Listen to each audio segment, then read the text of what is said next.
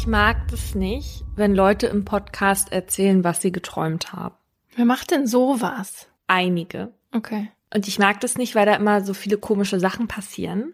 Aber sie passieren ja auch gar nicht wirklich. Das ist ja nur im Traum. Nee, und ich finde auch Leute, die, also so Leute in meiner Umgebung, die mir dann immer erzählen, was in ihren Träumen passiert ist. Wenn es halt was Lustiges ist, okay, und wenn es schnell ist. Aber wenn jemand mir ellenlang seine Träume erzählt, denke ich mir so, schön, dass dich das so interessiert, aber mich interessiert halt gar nicht. Das ist wie Urlaubsfotos von den anderen angucken zu müssen, finde ich auch sowas von langweilig. Ich muss dir und unseren ZuhörerInnen das jetzt aber trotzdem einmal ganz kurz antun, weil sich die heutige Folge in meinen Traum verirrt hat. Oft schlingelt sich das ja, was man so im realen Leben erlebt, einfach in die Träume rein. Ja. Das hast du neulich auch was Schönes geträumt, ne? Von deinem realen Leben. Ja, man verarbeitet das ja dann so irgendwie. Und ich hatte halt vor kurzem mal das Gefühl gehabt, dass man mich irgendwie unfair behandelt. Also quasi, Mhm. dass jemand meint, er könne über mein Leben bestimmen, obwohl ich ein erwachsener Mensch bin und selber entscheiden darf. Und das hat mich offenbar so beschäftigt, dass ich das halt mit in meinen Schlaf genommen habe, weil ich da dann geträumt habe, dass ich so auf ganz üble Art und Weise erniedrigt wurde. Und das auch noch von einem Podcast-Kollegen, den ich aber selbst noch nie persönlich kennengelernt habe und von dem ich das aber auch jetzt aus der Ferne niemals erwarten würde. Also, dass der mich so behandeln würde. Und dieser Podcaster hatte mit der realen Situation ja auch gar nichts zu tun. Ähm, wir verzichten an dieser Stelle übrigens darauf, seinen Namen zu nennen, um seine Identität zu schützen und auf eine detaillierte Schilderung der Tat natürlich auch, um das Opfer zu schützen, was hier Laura Wohlers heißt. Aber seither sehe ich diesen Podcaster mit anderen Augen. Und ich werde ja demnächst wahrscheinlich auf einer Veranstaltung mit dieser Person sein. Und sicherlich werde ich ihn dann komisch betrachten, aber dazu erzählen wir später noch mehr. Also in meinem Traum, da hast du mir eine Pille gegeben. Und plötzlich war ich auf so einem ganz üblen Trip. Und davon bin ich halt auch gar nicht mehr runtergekommen. Und zwischendurch dachte ich dann immer wieder, es wäre vorbei, war es aber nicht. Und das war auch deshalb so ärgerlich, weil ich so weiche Beine bekommen habe Oh. und dann nicht mehr mit einer Miniatureisenbahn, in der die Waggons Weinkisten waren, fahren konnte, weil ich halt auf diesem Trip meinen Hintern nicht in diese Weinkiste reinbekommen habe. Aber ganz kurz, wie hat sich denn dieser Trip, also wie hat der sich ausgewirkt sozusagen? Also völliger Kontrollverlust über mich, aber mir wurde dann auch so schummerig und ich habe so richtig gemerkt, wie ich gar nicht mehr ansprechbar war Mhm. und nichts mehr machen konnte.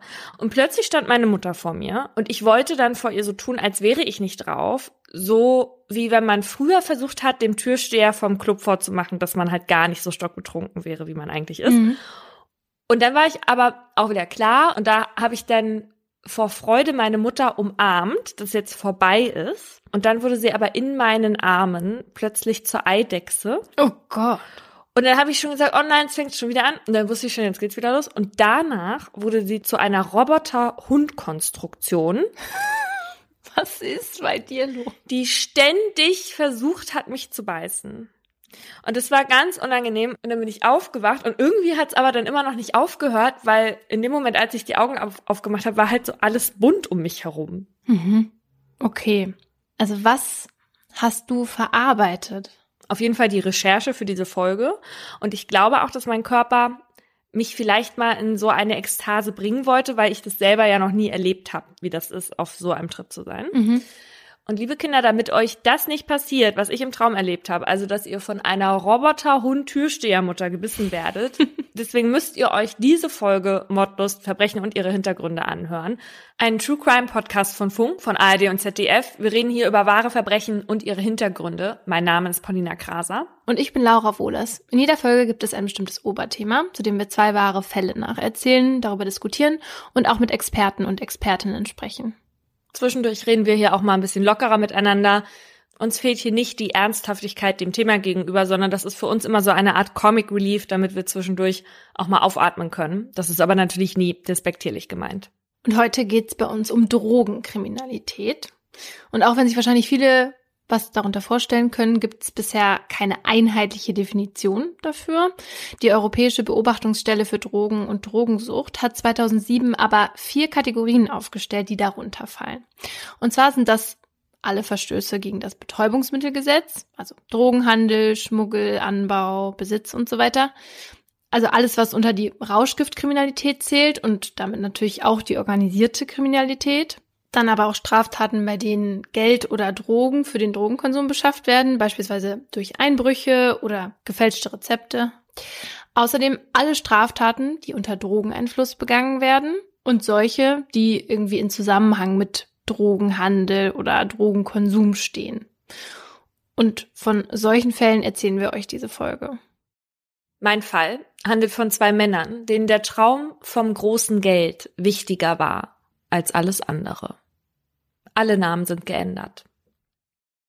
Eigentlich hatte Daniel bisher eine ganz gute Figur gemacht. Er hatte der fünften großen Strafkammer des Limburger Landgerichts sachlich berichtet, dass er das Gras verkauft hatte, allerdings verschwiegen, woher er es bekommen hatte. Doch als sein Blick in die Zuschauer reinwandert, wird ihm plötzlich ganz anders. Der Schreck durchfährt seinen Körper und lässt ihn für alle merklich zusammenzucken. War sein Auftreten eben noch kontrolliert, liegt jetzt Angst auf seinem Gesicht. Denn eine der Personen auf den Zuschauerbänken ist nicht hier, um den Prozess zu verfolgen. Sie ist hier, um mit ihrer bloßen Anwesenheit zu drohen. Pass auf, was du sagst, oder du wirst es bereuen. Lange zuvor. Wie kommen wir denn jetzt an Geld? fragen sich Norbert und sein Sohn Peter. Die Zukunft sieht für beide nicht sonderlich rosig aus. Der Anfang 50-jährige stämmige Norbert hat gerade erst seine Haftstrafe wegen Hehlerei abgesessen und der glatzköpfige Sohn Peter hat seine Ausbildung abgebrochen. Da kommen die beiden auf Cannabis. Die Pflanzen sind ohne großen Aufwand anzubauen und heißen ja nicht umsonst Weed, also Unkraut auf Englisch. Je nach Art kann man schon innerhalb weniger Wochen die neue Einnahmequelle ernten. Aber wo anbauen? Peter hatte gerade erst ein kleines Wochenendhaus geerbt. Das könnte das Zuhause für die Cannabispflanzen werden. Also besorgen sich Norbert und Peter Pflanzkübel und entsprechende Lampen, um das Blütenwachstum zu kontrollieren. Und tatsächlich haben die beiden einen grünen Daumen. Das Zeug wächst und durch den Verkauf der Blüten auch der Inhalt ihres Portemonnaies. Doch schon bald reicht das kleine Ferienhaus nicht mehr für das selbstgebaute Biotop. Anfang 2005 siedeln sie deswegen in ein größeres Gebäude um eine zweistöckige Scheune mit angrenzender Kfz-Werkstatt. Die macht sich zur Tarnung besonders gut und es ist genug Platz, um den Anbau jetzt professioneller aufzuziehen. Flächendeckend installieren die beiden Hochdrucklampen, ein professionelles Lüftungssystem inklusive Ventilatoren und sie bohren Lüftungslöcher in die Wände. In ihrer kleinen Goldgräberanlage gelingt es den beiden über drei Jahre auf 122 Quadratmeter mehr als 100 Kilogramm rauchfertiges Marihuana herzustellen. Doch mit dem Ausbau und der Professionalisierung kommen neue Probleme. Norbert und Peter können das Gras nicht mehr selbst verticken. Sie sind jetzt zeitlich viel zu stark in den Anbau eingebunden. Doch wer könnte dabei helfen? Es muss jemand sein, den man leicht kontrollieren kann. Zusätzliche Mitwissende bergen auch immer ein zusätzliches Risiko. Da fällt Peter Daniel ein. Ein alter Schulfreund, der ein Jahr älter ist und Wurzeln in Kasachstan hat. Daniel hat kurze Haare, braune, liebe Augen und ist genau richtig für den Job, finden Norbert und Peter. Denn Daniel hat kaum Kohle, bezieht Sozialhilfe, hat fast gar kein Selbstbewusstsein und ist wegen seiner Geldnot noch dazu sicherlich sehr einfach zu überzeugen. Und tatsächlich ist Daniel dankbar für den Zusatzjob. Als er 2007 als Maler und Lackierer gekündigt wird, bieten Peter und Norbert ihm an, als Zwischenhändler bei ihnen einzusteigen. Allerdings birgt dieses Angebot eine Bedingung. Daniel profitiert nur dann vom Geschäft der beiden, wenn er verspricht, die beiden nicht zu verraten, falls er hochgenommen wird. Norbert und Peter würden ihm dafür aber Geld für seine Verteidigung zur Verfügung stellen. Daniel willigt ein und Norbert und Peter sind sich sicher, dass der ängstliche Daniel garantiert nicht gegen die Vereinbarung verstoßen wird. Vor allem deswegen, weil Vater Norbert mit seinem Auftreten weiß, wie man andere einschüchtert. Er ist ziemlich cholerisch und sehr dominant. Das illegale Cannabisgeschäft des Vater-Sohn-Gespanns floriert. Peter kann sich von dem Geld schon bald ein Audi A4 kaufen. Über 200.000 Euro verdienen die beiden damit mittlerweile im Jahr. Keiner von ihnen denkt noch daran, sich nach einem richtigen Job umzusehen. Im Mai 2007 mieten sie sogar eine Halle mit 328 Quadratmetern an, um das Geschäft noch weiter auszubauen. Doch das Zeug muss ja auch irgendwie unter die Leute kommen. Und so beschäftigen sie noch eine Person zum Dealen. Joshua, Daniels fünf Jahre älterer Halbbruder. Er und Daniel teilen sich auch eine Wohnung. Dass sie verwandt sind, erkennt man nur an der Augenpartie. Die ist gleich. Ansonsten haben sie nicht viel gemein. Joshua ist kräftig, groß gebaut, weiß sich durchzusetzen und hat ein gesundes Selbstbewusstsein. Deswegen fühlt er sich auch oft für Daniel verantwortlich. Joshua war schon früh drogenabhängig und ist da auch nie so wirklich rausgekommen. Weil Norbert und Peter das Ferienhaus jetzt nicht länger für den Anbau brauchen, es aber auch nicht abbauen wollen, bieten sie es Daniel zur Pacht inklusive Anbau und Materialien für 35.000 Euro an. Die müsse er aber nicht in Bar bezahlen, sondern könnte sie durch seine Drogenanlieferung bei den beiden abstottern. Nach drei Jahren gut laufender Geschäftsbeziehung zwischen Vater und Sohn und den Halbbrüdern, in denen Daniel und Joshua, Peter und Norbert mehr als 100 Kilogramm Cannabis abgekauft haben, einigt man sich darauf, dass Daniel mit der Unterstützung von Joshua als eine Art Großabnehmer agieren soll. Norbert und Peter verkaufen Daniel jetzt kiloweise das Marihuana und der verkauft das dann gewinnbringend weiter. Einer seiner Kunden, Schmidti. Auch der ist an großen Mengen interessiert. Bei einem Besuch in der Wohnung der Halbbrüder kauft Schmidti Daniel ein Kilo Marihuana ab. Norbert und Peter verdienen mittlerweile damit so viel Geld, dass sie sogar richtig was sparen können. 108.000 Euro wickeln sie in Aluminiumfolie ein, packen sie in einen Umzugskarton und verstecken den auf dem Dachboden im Ferienhaus. Ihr neuer Job ist zeitintensiv und anstrengend. Und deswegen entschließen sich Norbert und Peter im Mai 2008 kurzerhand eine Auszeit von den Geschäften in Deutschland zu nehmen. Reiseziel Jamaika. Das Land, in dem das Rauchen von Cannabis in der Rastafari-Kultur sogar eine religiöse Tradition hat. Dass Norbert und Peter so einen Lebensstil pflegen würden, hätten sie sich noch vor vier Jahren kaum träumen lassen. Dicke Autos mit Luxusausstattung, natürlich nicht auf die beiden angemeldet wegen der Sozialbehörden, Motorräder und Langwaffen, jetzt kein Problem mehr für die beiden. Doch schon bald wird die Luft um die erfolgreichen Cannabishändler ziemlich dünn. Als sie erfahren, dass Käufer Schmidti nach dem 1-Kilo-Deal auf seinem Weg nach Hause bei einer Verkehrskontrolle rausgezogen und bei ihm im Auto das Marihuana entdeckt wurde, greift die Bedingungsvereinbarung. Daniel zieht sich vorerst aus dem Drogengeschäft zurück, um die Identität von Norbert und Peter im Falle von Ermittlungen nicht zu gefährden. Und tatsächlich ist das eine kluge Idee. Denn Daniel wird im Juni 2008 verhaftet, nachdem Schmidti der Polizei gesteckt hat, von wem er das Kilo Cannabis gekauft hat. Hm. Weil Joshua, Daniels Bruder, aber von der anderen Seite der Bedingungsvereinbarung weiß, besucht er kurz nach Daniels Verhaftung Peter in dessen Wohnung, um über dessen Teil der Erfüllung zu sprechen. Immerhin hatte Peter Daniel zugesichert, Daniel im Falle einer Festnahme finanziell unter die Arme zu greifen. Und so fordert Joshua von Peter, dass dieser für seinen Bruder jetzt einen Rechtsbeistand suchen soll. Tatsächlich zögert Peter keine Sekunde. Deal ist Deal. Und das gilt für Peter auch noch dann, als Joshua ihm sagt, dass er 50.000 Euro für die Kaution und Bezahlung eines Anwalts will. Doch dafür möchte Peter das Ferienhaus zurück. Und das hat vor allem einen Grund. Peter befürchtet, dass die Polizei dort etwas finden könnte, das Rückschlüsse auf ihn zulassen würde. Er möchte die Marihuana-Zucht dort schnellstmöglich abbauen. Joshua willigt ein.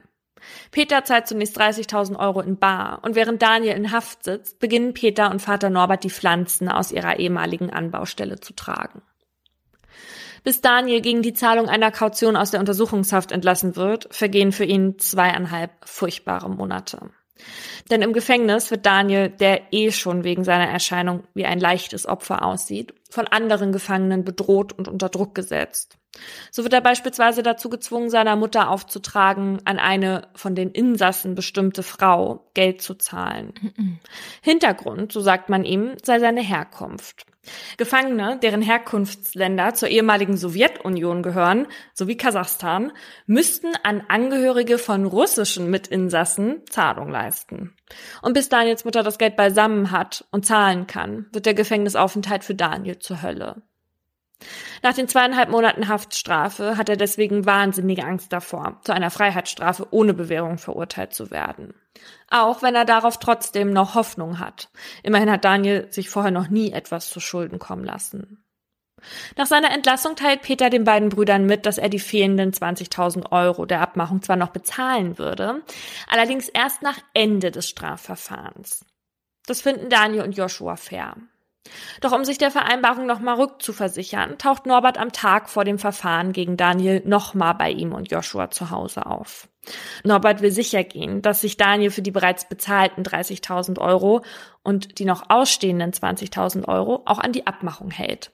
Und mit sicher gehen meine ich, dass er allein durch sein Auftreten eine Drohkulisse für den schmächtigen Daniel aufbaut. Auch wenn Norbert nach außen kooperativ wirkt, so weiß Daniel doch, dass der Besuch eine Warnung ist, die ihm Angst machen soll. Und das hat bestens funktioniert. Einen Tag später, es ist mittlerweile Anfang 2009, muss Daniel sich vor dem Landgericht verantworten. Zu Beginn des Prozesses ist seine Stimmung noch sachlich. Doch mit einem Blick in die Zuschauerreihe ändert sich das plötzlich. Als er dort Norbert sitzen sieht, wird ihm ganz anders. Plötzlich ist er komplett angespannt. Bei einem vollumfänglichen Geständnis können sie ihre Haut retten, ertönt es von der Richterinnenbank. Während Norberts Blick auf ihm ruht, erklärt Daniel dem Gericht, dass das nicht ginge. Obwohl Daniel unter keinen Umständen wieder ins Gefängnis will, sagt er dem Gericht, dass er zu viel Angst davor hätte, dass die Hintermänner ihm etwas antun würden, wenn er redet. Entgegen aller Erwartungen wird Daniel wegen unerlaubten Handeltreibens mit Betäubungsmitteln in nicht geringer Menge in drei Fällen zu einer Gesamtfreiheitsstrafe von zwei Jahren und zehn Monaten verurteilt. Mhm. Ohne Bewährung. Er und sein Anwalt legen zwar Revision ein, aber Daniel ist nach dem Schuldspruch verzweifelt. Er will auf gar keinen Fall zurück ins Gefängnis. Aber so wie es aussieht, wird er das in naher Zukunft wohl müssen. Er weiß, dass es vermutlich seine Loyalität Peter und Norbert gegenüber war, die ihm die hohe Strafe eingebracht hat. Bei Peter und Norbert ist die Stimmung ganz anders. Bei den beiden herrscht Erleichterung darüber, dass sich Daniel an die Vereinbarung gehalten hat. Die 30.000 Euro waren eine gute Investition. Auch wenn sie wissen, dass sich das Blatt bei einer zugelassenen Revision nochmal wenden könnte, falls sich Daniel in einem neuen Verfahren dann doch dazu entscheidet zu reden. Als Daniel Peter noch am Tag der Verurteilung anruft und ein Treffen mit Joshua für den Folgetag vorschlägt, ahnen die beiden, dass die Halbbrüder sicherlich mehr Geld wollen. Zwar wollen sich die beiden friedlich mit den Halbbrüdern einigen, sind aber eher daran interessiert, die Zusammenarbeit jetzt zu beenden. Daniel und sein Bruder, so nehmen sie an, sind jetzt auf dem Radar der Polizei. Eine weitere Zusammenarbeit scheint ihnen ein zu großer Risikofaktor. Außerdem wollen sie sicher gehen, dass sich die Halbbrüder nicht in ihre Geschäfte einmischen. Haben die beiden jetzt doch ein zu großes Druckmittel in der Hand? Eine mögliche Aussage von Daniel. Und eine Einmischung in die Geschäfte kommt für Peter und Norbert überhaupt nicht in Frage. Immerhin haben sie sich ihren neuen Reichtum selbst auf und angebaut. Da wollen sie niemanden haben, der ihnen reinredet und sich auch noch finanziell was abzwackt. Am nächsten Tag trifft sich Peter mit Daniel und Joshua wie verabredet und seine Befürchtung, dass sich die beiden Halbbrüder nicht so einfach geräuschlos aus dem Geschäft buxieren lassen, wird zur Realität. Zunächst mal verlangen Daniel und Joshua zusätzlich zu den ausstehenden 20.000 Euro noch weitere 20.000 Euro für die unerwartet hohe Haftstrafe. Außerdem werden die beiden sehr an einer weiteren Zusammenarbeit inklusive Gewinnbeteiligung interessiert. Peter sagt, er sei damit einverstanden. Vorher müsse aber erst eine weitere Marihuana-Plantage fertiggestellt werden. Peter und Norbert sind nämlich gerade dabei, noch eine Halle anzumieten. Da das ganze Geld aktuell in Investitionen dafür geflossen sei, sei er gerade nicht liquide. Nach Fertigstellung der neuen Halle könne dann aber auch über eine Gewinnbeteiligung geredet werden. Daniel und Joshua geben sich damit zufrieden. Doch die Zusage ist nur ein Hinhalten. Peter hat etwas anderes vor. Um die Fassade aufrechtzuerhalten, wähnt Peter seinen Freund Daniel erstmal in Sicherheit. Deswegen lädt er ihn wie sonst auch üblich zu einem Videoabend mit Freunden und Freundinnen ein. Dort berichtet Daniel, dass er bald schon wieder vor Gericht muss. Diesmal, weil er gegen einen seiner Abnehmer aussagen soll. Das ist besonders ärgerlich, weil er vom 27. Februar bis zum 6. März mit seiner Mutter und ihrem Freund nach Mallorca wollte. Seine Mutter wird 50 und das sollte auf der Insel gebührend gefeiert werden. Jetzt müssen die beiden ohne Daniel fahren. Und das wäre doch wahrscheinlich der letzte Urlaub vor der Haftstrafe gewesen. Interessant, denkt Peter. Die Mutter wird also über eine Woche nicht zu Hause sein. Es ist Wochenende, Samstag, der 28. Februar 2009 und Daniels Mutter ist gestern ohne ihren Sohn in den Flieger Richtung Mallorca gestiegen. Den Abend wollen die Halbbrüder bei Peter und Norbert verbringen, um über ihre neue Geschäftsbeteiligung zu sprechen. Es ist kurz vor 6 Uhr abends, als Daniel und Joshua jeweils mit ihren Autos bei der Scheune vorfahren.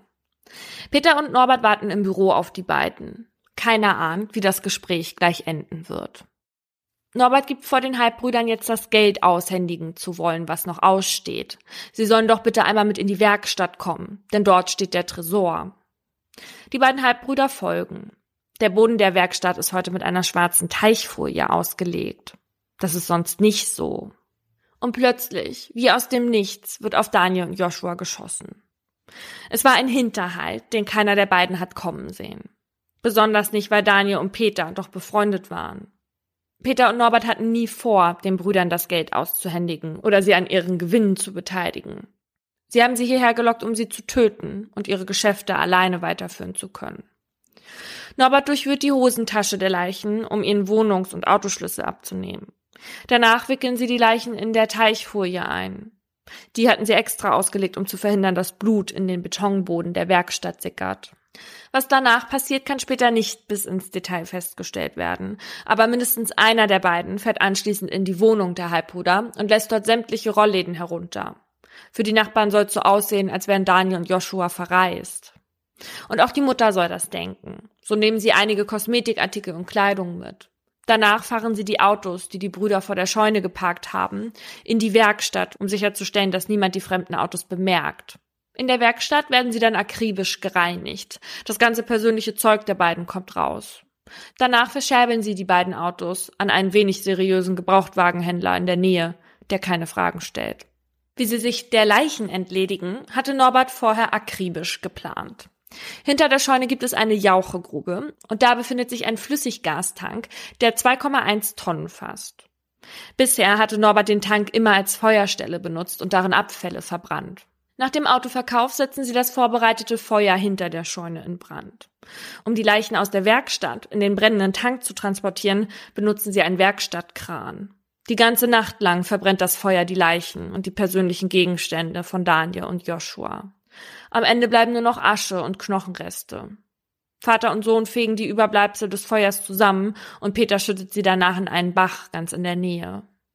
Den abgekühlten Tank schweißt Norbert mit einem Schneidebrenner auseinander und verkauft die Einzelteile für unter 20 Euro dann an eine Recyclingfirma. Danach beginnen die beiden die Werkstatt penibel zu reinigen. Tagelang dauert die Aktion. Mit etlichen Reinigungsmitteln schrubben sie die Spuren weg, die ihre Tat hinterlassen hat. Denn trotz der Teichfolie sind Blutspritzer auf dem Boden gelandet. Doch natürlich bleibt das Verschwinden der Halbbrüder nicht unbemerkt. Als die Mutter von ihrem Geburtstagsurlaub wiederkommt, wundert sie sich, dass ihre Söhne sich nicht bei ihr abgemeldet haben. Ähnlich sieht ihnen das nicht. Komisch ist außerdem, dass der Computer in der Wohnung gar nicht runtergefahren war. Zumindest das würde man doch machen, bevor man für mehrere Tage wegfährt. Und die Pässe lässt man doch dann auch nicht daheim. Auch die findet die Polizei in der Wohnung, als man offiziell nach den beiden anfängt zu suchen. Eine Sonderkommission wird gegründet. Aufgrund des Verschwindens geht die Polizei von einem Gewaltdelikt aus. Überall im Umkreis werden Fahndungsplakate aufgehängt. Norbert und Peter hatten die Verschleierung ihrer Tat gut durchdacht und vorbereitet. Aber nicht gut genug. Am Ende sind es die Autos, die die Polizei zu Norbert und Peter führen. Ein halbes Jahr nachdem Daniel und Joshua quasi spurlos verschwunden sind, indem ihre Mutter sich gefragt hat, was mit ihren beiden Söhnen passiert ist, erkennt der Käufer, dass das jene Autos sind, die die Kripo zur Fahndung ausgeschrieben hat. So kommt die Polizei den beiden schließlich doch noch auf die Spur. Bei den Ermittlungen stoßen die Beamtinnen dann auch auf die Marihuana-Plantagen, die Geldverstecke, die Waffensammlung und die Blutspuren. Eine hatte an einer Regentonne geklebt und eine weitere war an einer Plastiktüte in der Werkstatt zu finden. Das reicht für eine Anklage gegen die beiden. Vor Gericht erscheint Peter mit Pullover und Jeans. Vater Norbert trägt einen grauen Anzug und Krawatte. Der Prozess gestaltet sich schwierig mit den beiden Angeklagten. Erst streiten sie ab, Dann machen sie unterschiedliche Angaben. Und als die Beweisaufnahme schon abgeschlossen schien, gesteht Norbert plötzlich, die beiden Halbbrüder in einem Streit umgebracht zu haben. Vorher gab er aber an, in Notwehr gehandelt zu haben. Daraufhin gibt Peter zu, bei der Beseitigung, nicht aber bei der Tötung geholfen zu haben. Die Vorsitzende Richterin fragt Peter, wie es denn war, als er Daniel da tot auf dem Boden hat liegen sehen. Immerhin war er ja sein Freund. Peter beginnt zu weinen. Und Tränen fließen auch auf der anderen Seite des Gerichtssaals. Daniels und Joshuas Mutter tritt als Nebenklägerin auf. Als sie erfährt, was mit ihren Söhnen passiert ist, bricht es aus ihr heraus.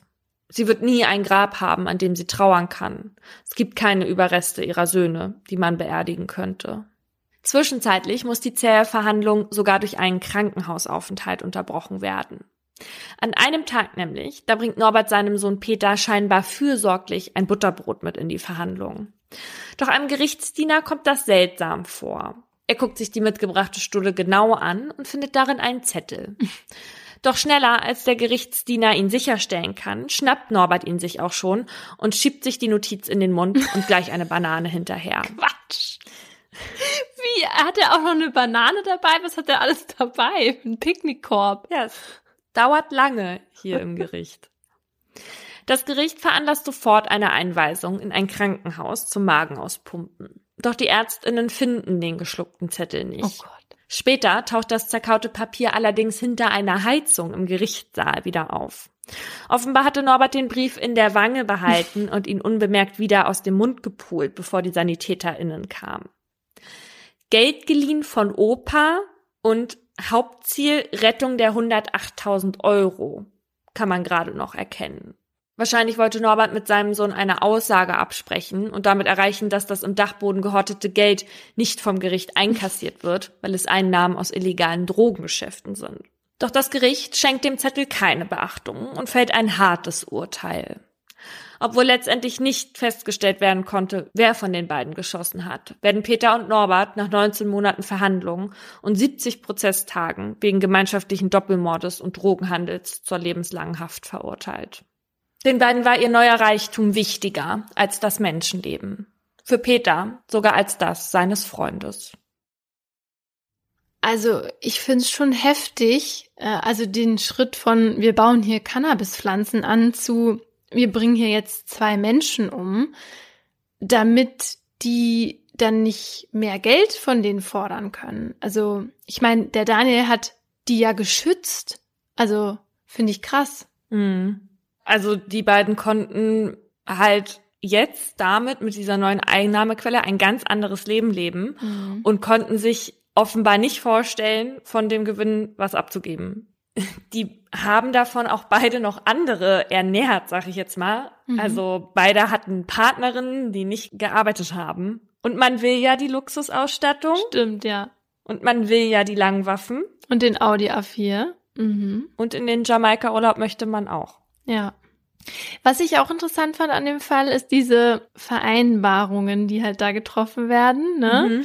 Also du kriegst nur Geld, wenn du mich dann nicht verpfeifst, ähm, wo man sich auch schon so denkt, mh, wird das dann jetzt irgendwo festgehalten und jemand muss da was unterschreiben, weil man sich so denkt, man kann viel versprechen, wenn der Tag lang ist, aber wenn es hart auf hart kommt, ich meine jetzt in dem Fall hat er tatsächlich nichts gesagt, aber ich glaube, das kommt nicht so oft vor. Genau, das denke ich auch. Und ich denke aber auch, dass es halt Norberts Auftreten geschuldet war. Ja, vor dem hatte man ja auch dann berechtigterweise richtig Angst. Ja. Was ich an meinem Fall auch ganz interessant fand, ist, was man sich halt auch generell in Bezug zu Drogen mal anschauen muss, die Tatsache, dass sie Norbert den Magen ausgepumpt haben, mhm. um an diesen Zettel zu kommen. Und weil Norbert ja aber eben nicht wollte, dass die Polizei an den Zettel kommt und ja aber auch wusste, dass da eigentlich gar kein Zettel im Magen drin ist, hat er dem sicherlich nicht zugestimmt. Und die Polizei, die darf das aber trotzdem, geregelt ist das in Paragraph 81a der Strafprozessordnung. Eine körperliche Untersuchung des Beschuldigten darf zur Feststellung von Tatsachen angeordnet werden, die für das Verfahren von Bedeutung sind. War ja hier der Fall gewesen. Ne? Sie haben sich ja Informationen auf dem mhm. Zettel erhofft. Zu diesem Zweck sind Entnahmen von Blutproben und andere körperliche Eingriffe, die von einem Arzt nach den Regeln der ärztlichen Kunst zu Untersuchungszwecken vorgenommen werden, ohne Einwilligung des Beschuldigten zulässig, wenn kein Nachteil für seine Gesundheit zu befürchten ist.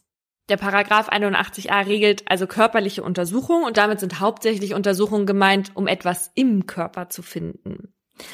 Das darf aber nur ein Gericht anordnen oder wenn es durch zeitliche Verzögerungen zum Misserfolg von Ermittlungen kommt, etwa weil der Gegenstand, den man untersuchen will, dann sich auflöst im Körper oder so, dann auch die Staatsanwaltschaft und die Polizei.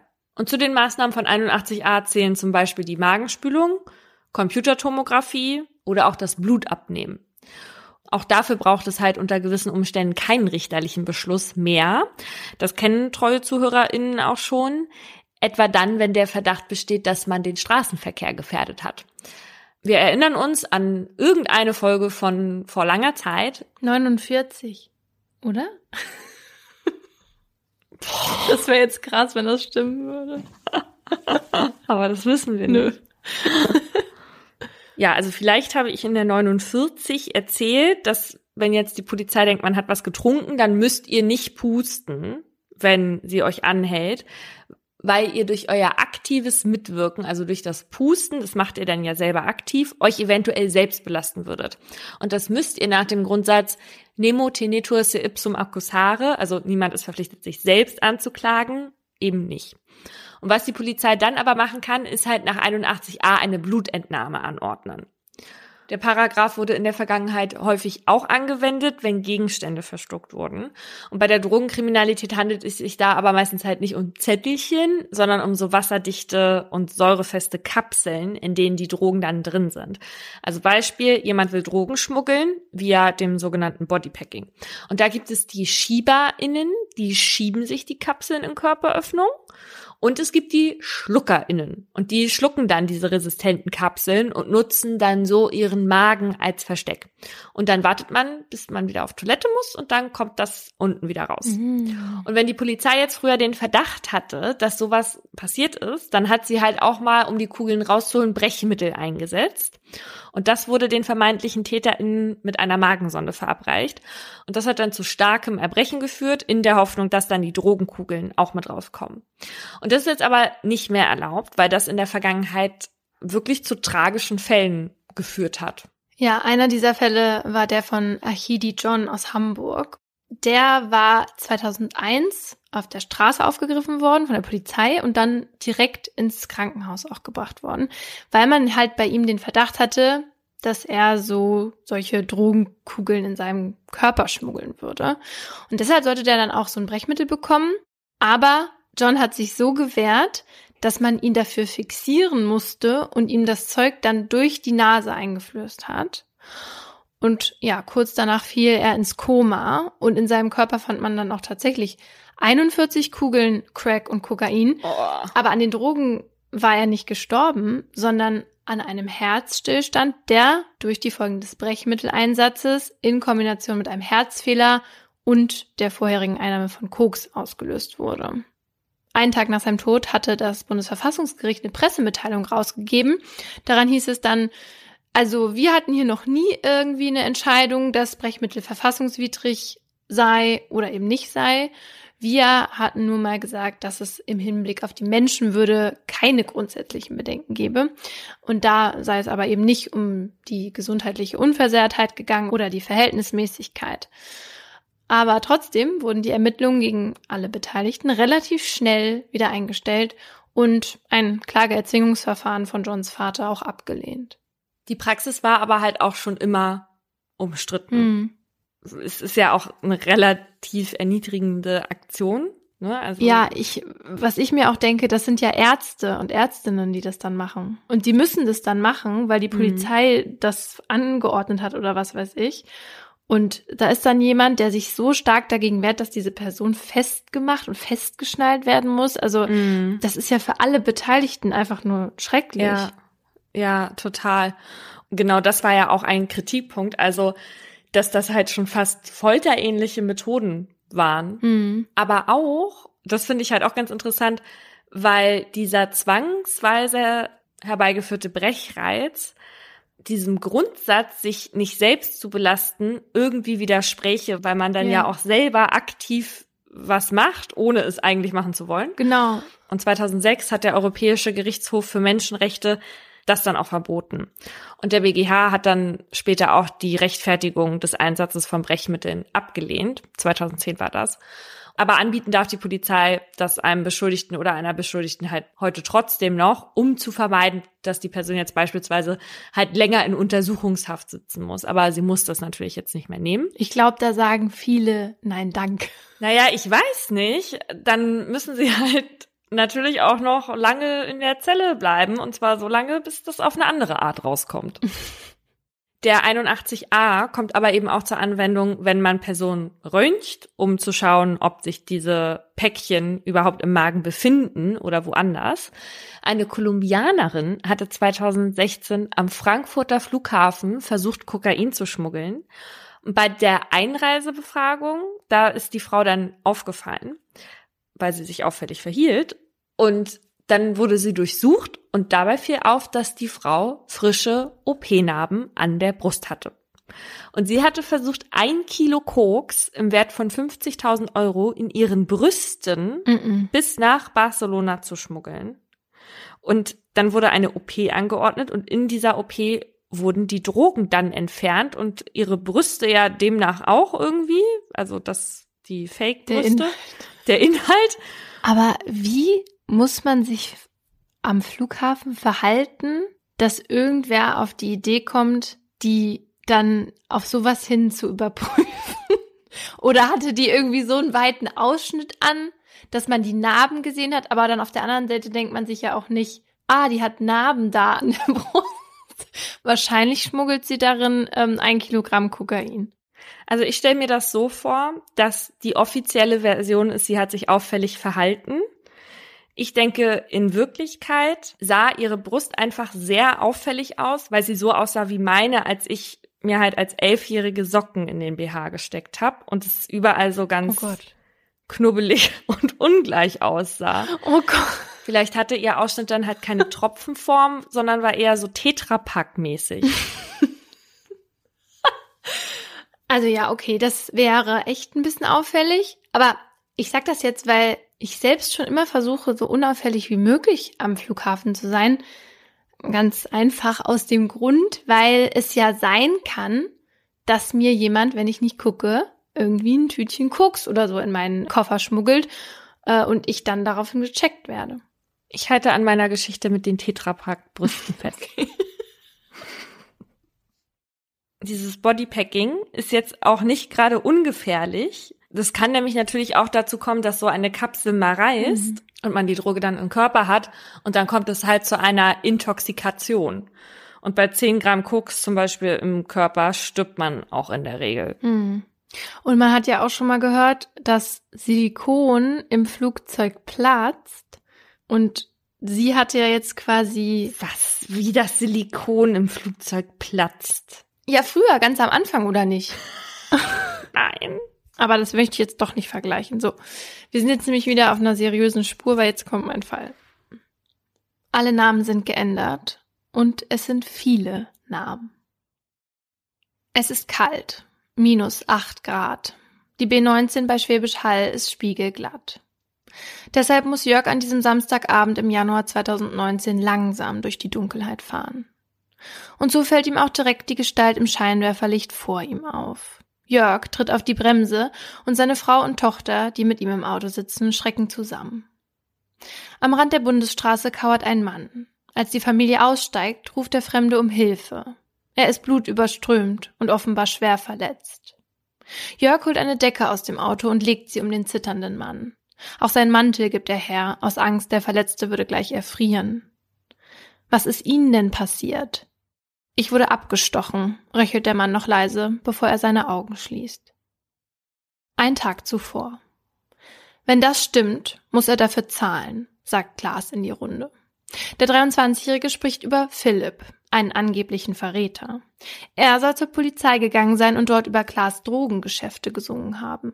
Das hatte Klaas zumindest so gehört und das macht ihn sehr sauer. Sein Kumpel Jonathan, der ebenfalls Dealer ist und Philipp auch gelegentlich Opiate verkauft, sieht das genauso. Sowas mache man einfach nicht. Das müsse Konsequenzen haben, da sind die zwei sich einig. Am besten, man lockt Philipp gleich morgen irgendwo hin, wo man ihm ungestört mit ein paar Jungs eine Abreibung verpassen kann. Manieren beibringen, wie sie es nennen. Von dieser Idee bekommen auch andere etwas mit an diesem Freitagabend auf der WG-Party. Und bei Bier, Wodka, Cannabis und Amphetamin wird die Stimmung mit jeder Stunde aggressiver. Besonders Jonathan gibt sich gewaltbereit. Irgendwann zückt der 22-Jährige sein Handy und präsentiert allen Anwesenden ein brutales Video nach dem anderen. Clips, in denen echte Folterungen und Tötungen zu sehen sind. Zu einem der Videos kommentiert Jonathan, er sei der Täter, was in Wirklichkeit nicht stimmt. Den anderen in der WG geht das irgendwann zu weit. Jonathan soll gehen und wird kurze Zeit später aus der Wohnung geschmissen. Klaas hat daraufhin das Gefühl, seinen Freund verteidigen zu müssen und erklärt den anderen, dass Jonathan psychische Probleme habe und deshalb so drauf sei. Und das ist vielleicht auch der Grund, warum Jonathan und Klaas so gut befreundet sind. Sie verbindet ihre Vergangenheit und ihr Umgang damit. Klaas hat genauso wie Jonathan als Kind Gewalt und Vernachlässigung erfahren. Für beide sind Alkohol und Drogen der Weg, damit umzugehen. Seit Jahren sind die beiden abhängig und tief ins Drogenmilieu abgerutscht. Kurz nachdem Jonathan an diesem Freitagabend aus der WG geschmissen wird, folgt Klaas ihm. Die beiden schlafen auf dem Dachboden über der WG. Eine Übernachtungsmöglichkeit, die sie immer gerne nutzen. Gegen Mittag am nächsten Morgen kommen dort ein paar Kumpels vorbei. Klaas hatte gestern noch Mark und Hannes geschrieben, die sich bereit erklärt hatten, bei der Bestrafungsaktion von Philipp, dem Verräter, dabei zu sein. Und noch ein fünfter junger Mann ist gekommen, Gustav. Er ist der Fahrer für heute. Hannes hatte ihn angeschleppt, da keiner der anderen ein Auto besitzt. Die fünf fangen an, Alkohol zu trinken und Drogen zu nehmen. Dann geht es darum, wie Philipp heute seine Abreibung bekommen soll. Klaas will ihn erstmal zur Rede stellen, sagt er, sehen, was er zu seiner Verteidigung zu sagen hat. Die Ratte muss weg, sagt Mark daraufhin. Den 31er muss man abstechen, ruft Jonathan. 31er ist im Drogenmilieu eine gängige Bezeichnung für einen Verräter. Dass es jetzt auf einmal um eine mögliche Tötung geht, findet offenbar niemand zu krass, denn keiner der Männer protestiert. Im Gegenteil. Nach diesen Ausrufen werden die verschiedenen Waffen ausgepackt, die jeder mitgebracht hat. Jonathan hat ein Messer dabei, das Klaas ihm zu Weihnachten geschenkt hat. Auch Mark hat eins dabei und einen Schlagring. Hannes einen Schlagstock und Klaas einen hölzernen Wanderstock. Das beste Tatwerkzeug sei aber definitiv das dolchartige Messer von Jonathan. Da sind sich alle einig. Damit könne man Philipp auch ein sogenanntes Glasgow-Smile verpassen, schlägt einer vor. Ihm also die Mundwinkel aufschneiden. Das mache man schließlich so, um Verräter zu kennzeichnen. Mm. Klaas soll derjenige sein, der Kontakt zu Philipp herstellt. Schließlich sind die beiden so etwas wie Freunde. Dann soll er ihn unter einem Vorwand irgendwo in der Stadt treffen. Dort werden die anderen dann auch schon dabei sein. Klaas soll Philipp dazu bringen, in das Auto von Gustav einzusteigen, um an einen abgelegenen Ort zu fahren. Dort würde Mark Philipp festhalten und Jonathan würde ihn mit dem Messer attackieren. Währenddessen soll Gustav zur Flucht bereit im Auto sitzen, die anderen beiden Schmiere stehen. Der Plan steht, und bevor die fünf losfahren, wird noch einmal Amphetamin geschnupft. Hey Philipp, wollen wir uns heute treffen? steht in der Nachricht von Klaas. Philipp hat noch Drogenschulden bei Klaas. Von den ursprünglich 160 Euro hat er zwar schon 140 zurückgezahlt, die 20 Euro hat Philipp aber gerade nicht. Ich hab dein Geld noch nicht, schreibt der 21-Jährige daher zurück. Doch Klaas meint, es gehe ihm gar nicht ums Geld, sondern nur darum, dass die zwei sich auf ein Bierchen treffen. Philipp willigt ein. Um 18 Uhr wollen sie sich auf dem Supermarktparkplatz ganz in der Nähe treffen. Als Philipp dort 20 Minuten später ankommt, sieht er seinen Kumpel schon von weitem. Aber der ist offenbar nicht alleine, denn hinter ihm stehen noch vier andere Typen. Ein ungutes Gefühl breitet sich in Philipp aus. Hier sind ziemlich viele Leute sauer auf dich, begrüßt ihn Klaas. Er sagt, dass er gehört habe, Philipp habe ihn verraten. Philipp kriegt Panik. Er hatte nämlich tatsächlich bei der Polizei anonym angerufen und Klaas verpfiffen. Was er allerdings nicht weiß, ist, dass die Polizei gar keine Ermittlungen eingeleitet hat. Philipp hatte aber auch einem Kumpel davon erzählt, denn seit einiger Zeit verspürt er wieder so einen Drang, für Recht und Ordnung in Schwäbisch Hall zu sorgen. So eine Phase hatte Philipp schon mal, Anfang letzten Jahres.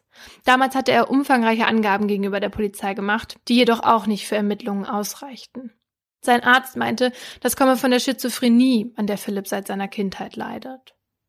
Ständig ist Philipp auf irgendwelchen Medikamenten und um seine Probleme zu betäuben, nimmt er, genau wie die Männer, die jetzt vor ihm stehen, Alkohol und Drogen zu sich. Philipp versucht sich rauszureden, erklärt, er sei nur bei der Polizei gewesen, um einen Vergewaltiger anzuzeigen. Der Typ habe Frauen K.O.-Tropfen ins Glas getan, um sie gefügig zu machen und danach bei der Vergewaltigung zu filmen. Das hatte Philipp tatsächlich über einen Bekannten gehört. Und Klaas scheint ihm zu glauben. Denn er kommt auf ihn zu, umarmt ihn und sagt, dass dann ja alles gut sei. Die anderen kommen dazu und alle trinken zusammen Bier. Philipp ist erleichtert. Einer aus der Gruppe schlägt vor, zum Kieselberg zu fahren, um da in Ruhe eine Friedenslein zu ziehen. Und so machen sie sich auf den Weg. Gegen Viertel vor acht kommen die Männer an einem kleinen Waldstück an. Als sie aus dem Auto aussteigen, ist es bereits sehr kalt. Minus fünf Grad. Und dunkel. Keine Straßenlaternen, kein Haus weit und breit. Nur der Mondschein erhält die Umgebung. Dann zieht Philipp mit den anderen zusammen die Friedenslein. Danach ist es still. Keiner sagt mehr etwas. Philipp guckt in die Ferne, als er plötzlich von hinten einen Schlag spürt. Er dreht sich erschrocken um und guckt Jonathan in die Augen. Was soll das? Ich hab dir nichts getan, ruft Philipp. Als er an Jonathan herunterguckt, sieht er ein Messer in dessen Hand. Erst jetzt wird ihm klar, dass er gerade nicht geschlagen, sondern mit einem Messer angegriffen wurde. Sofort versucht Philipp zu fliehen. Jonathan folgt ihm, ruft, mach keinen auf einen Dreißiger. Er holt Philipp schließlich ein und sticht wieder zu. Philipp schreit, hat Todesangst. Er duckt sich, als das Messer noch einmal auf ihn hinabstürzt. Philipp will entkommen, doch jetzt steht Mark plötzlich vor ihm, der ihn am Jackenkragen festhält. So, dass Jonathan wieder zustechen kann. Das passiert mit Verrätern, ruft Mark. Als Jonathan schließlich von Philipp ablässt, versucht Mark, ihn noch tiefer in den Wald zu ziehen. Doch Philipp wehrt sich. Er weiß, dass seine Überlebenschancen schlecht stehen, sollte er hier abgelegt werden. So stemmt er sich mit aller Kraft, die er jetzt noch aufbringen kann, gegen Mark, der ihn schließlich loslässt und zum Auto läuft. Dann hört Philipp noch, wie die Männer mit quietschenden Reifen davonfahren. Und plötzlich ist wieder alles still. Nur sein eigenes Atmen halt im Wald zurück. Mit jedem Ausatmen kommt eine kleine weiße Wolke aus seinem Mund. Es ist eiskalt. Niemand wird ihn hören, wenn er hier um Hilfe ruft. Das weiß Philipp. Also versucht er aufzustehen, schleppt sich ein paar Meter vorwärts, dann fällt er in den Schnee. Er rappelt sich wieder auf, taumelt und kippt wieder um. Am Boden überkommt ihn der Drang, sich einfach schlafen zu legen. Der 21-Jährige weiß aber, dass er sterben wird, wenn er diesem Drang nachgibt. Also geht es weiter. Nach 700 Metern kommt er an ein Tennisvereinsheim. In der Hoffnung, dort Hilfe zu finden, klopft Philipp an den heruntergelassenen Rollläden. Doch niemand meldet sich. Er geht um das Vereinsheim herum und lässt sich schließlich auf einer Bank nieder. Und dann wird ihm wieder klar, dass er weiter muss. Er bewegt sich langsam Richtung B19. Auf dem Weg dorthin kommt er am Tor zum Freibad vorbei. Dahinter sieht er einen Wohnwagen stehen. Er schleppt sich dorthin, doch auch hier niemand, der ihm helfen kann. Philipp dreht um, torkelt weiter zur B19, die er jetzt von weitem schon sehen kann. Insgesamt bringt Philipp mehr als 1,6 Kilometer hinter sich. Drei Stunden dauert diese Odyssee. Ach du meine Güte. Mhm. Als er endlich an der Straße ankommt, fahren die Autos an ihm vorbei. Er hebt den Arm, bis endlich eines der Fahrzeuge stehen bleibt. Menschen eilen zu ihm, decken ihn zu und fragen, was ist ihnen denn passiert? Als um kurz nach 23 Uhr der Notarzt ankommt, beträgt Philipps Körpertemperatur nur noch 30,4 Grad. Oh. Zum Arzt kann Philipp gerade noch sagen, dass es fünf Männer waren, die ihm das angetan haben und dass einer von ihnen Klaas heißt. Als Philipp ins Krankenhaus gebracht wird, zeigen sich bei ihm Anzeichen eines beginnenden Schocks. Er kommt also auf die Intensivstation. Dort wird er untersucht, die acht Stichverletzungen behandelt und seine Schnitte im Gesicht genäht. Am nächsten Morgen wird festgestellt, dass sein Darm verletzt ist und sich Darminhalt in der Bauchhöhle entzündet hat. Philipp muss notoperiert werden. Die Polizei macht sich sofort an die Arbeit. Und so wird die Ermittlungsgruppe Kiesel mit rund 30 Personen eingerichtet. Durch Philipp wissen sie ja von fünf Personen, einer davon mit dem Namen Klaas. Und damit dauert es in dem kleinen Örtchen nicht lange, bis sie die Männer vernehmen können. Obwohl die sich vorher bezüglich Alibis abgesprochen haben, machen die Männer sehr unterschiedliche Angaben. Klaas und Jonathan bestreiten etwas mit der Tat zu tun gehabt zu haben und auch am Kieselberg gewesen zu sein.